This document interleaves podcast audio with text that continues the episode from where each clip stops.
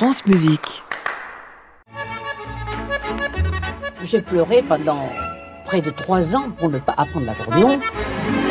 Il y en a même qui m'ont carrément engueulé en me disant tu nous as laissé tomber, maintenant que tu veux faire que des concerts. Le compliment sublime, c'est de dire oh, on dirait pas de l'accordéon. Moi, je le prends très mal quand on me dit ça. Brut d'accordéon, l'accordéon mis en boîte, une passion française de Félicien Bru. Un podcast à écouter sur le site France Musique et l'application Radio France.